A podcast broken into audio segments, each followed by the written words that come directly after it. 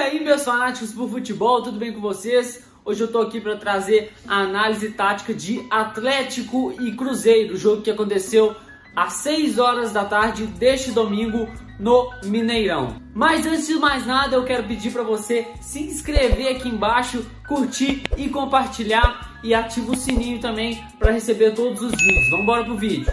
A minha análise pessoal do clássico foi a seguinte: o Cruzeiro veio com uma proposta bem definida de jogo, veio jogando bem. O Atlético começou bem o primeiro tempo, jogou melhor o primeiro tempo, mas não foi um clássico de soberania por parte de algum dos dois times. A gente tinha o Atlético como favorito, porém isso não aconteceu na prática porque o Cruzeiro conseguiu igualar as ações dentro de campo e isso tornou o jogo muito equilibrado. No primeiro tempo, o Atlético dominou as ações, teve bolas em que poderia ter feito gol, uma bola sem goleiro que o Hulk chutou e acabou não conseguindo, uma bola que o Jair também chutou e a bola acabou não entrando. E mais uma vez, o que a gente pode notar no Atlético é erros recorrentes.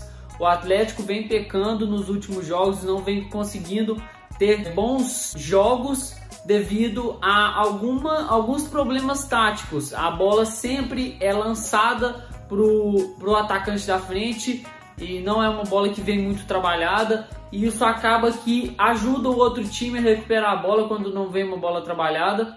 Mas pelo lado do Cruzeiro, o que, que a gente pôde notar é uma melhora tática indubitável. O Cruzeiro vem de uma melhora, de uma ascensão e o torcedor cruzeirense pode ficar empolgado porque esse ano o Cruzeiro promete e para mim vai subir para a Série A. O Cruzeiro vem encontrando um padrão de jogo, vem mostrando atletas jovens muito promissores que podem dar certo e gerar vendas futuras para o Cruzeiro, mas bons atletas que vieram da base, como Daniel Júnior e o Vitor Roque, que marcou o primeiro gol do jogo. O Cruzeiro saiu na frente com o garoto de 17 anos apenas. E logo em seguida o Atlético começou a pressionar e o Cruzeiro se viu encurralado no campo de defesa. Só que uma parte polêmica do jogo, eu não consegui encontrar um pênalti em cima do Hulk. Isso é a minha opinião. Na minha visão, eu não vi pênalti. Porém, outros comentaristas da televisão concordaram com o pênalti marcado, porém na minha visão eu não achei que foi pênalti. O segundo gol vem em uma falha da marcação do Cruzeiro. Eduardo Brock, que era para estar no meio da área, acabou falhando e tinha apenas um zagueiro no miolo da área defensiva do Cruzeiro e acabou resultando no gol do Atlético, uma falha individual na minha opinião. O que podemos tirar sobre esse jogo? Igual eu falei no começo do vídeo, o Atlético não vem apresentando bons jogos, vem conseguindo ganhar, mas não vem convencendo o torcedor. Sempre ganha, porém, na fase final do jogo ou acabando no sufoco, igual aconteceu hoje contra o Cruzeiro. Eu acho que, na minha opinião, tem mais coisas positivas a se ver do Cruzeiro do que do Atlético. O Atlético tem um, um time um elenco muito superior ao do Cruzeiro. Era para ter acontecido um jogo muito diferente do que aconteceu hoje. Mas o, o, Atlético peca em alguns aspectos ainda. Transição de bola, transição de defesa para o meio, acaba saindo errado ou dando chutão. Isso proporciona ao Cruzeiro fazer o gol. No caso desse jogo, proporcionou o Cruzeiro a fazer o gol, que foi num contra-ataque de uma bola mal saída da defesa do Atlético. O saldo para mim fica mais positivo do que negativo para o Cruzeiro e negativo para o Atlético.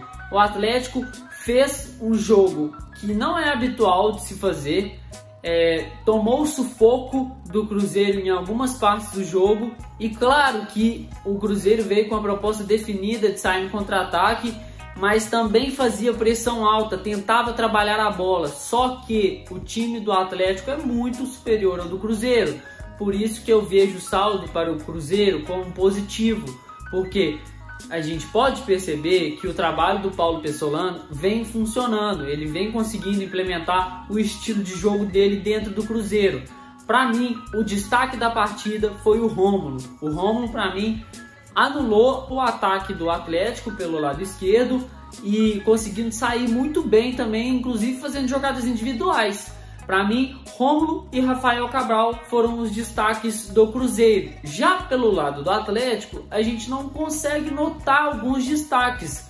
Porque, como o jogo foi resolvido um em pênalti e o outro numa bola que foi cruzada e foi desviada no meio do caminho ainda, a gente não consegue observar algum desse destaque. Para mim, se a gente fosse colocar algum destaque, seria o Ademir que entrou e acabou mudando o jogo. Mas então é isso, galera. Essa foi minha análise breve aqui sobre Atlético e Cruzeiro. Eu vou ficando por aqui. Eu peço para vocês deixarem o like aqui embaixo, se inscrever e compartilhar, por favor, que ajuda demais o canal. Te vejo no próximo vídeo. Falou!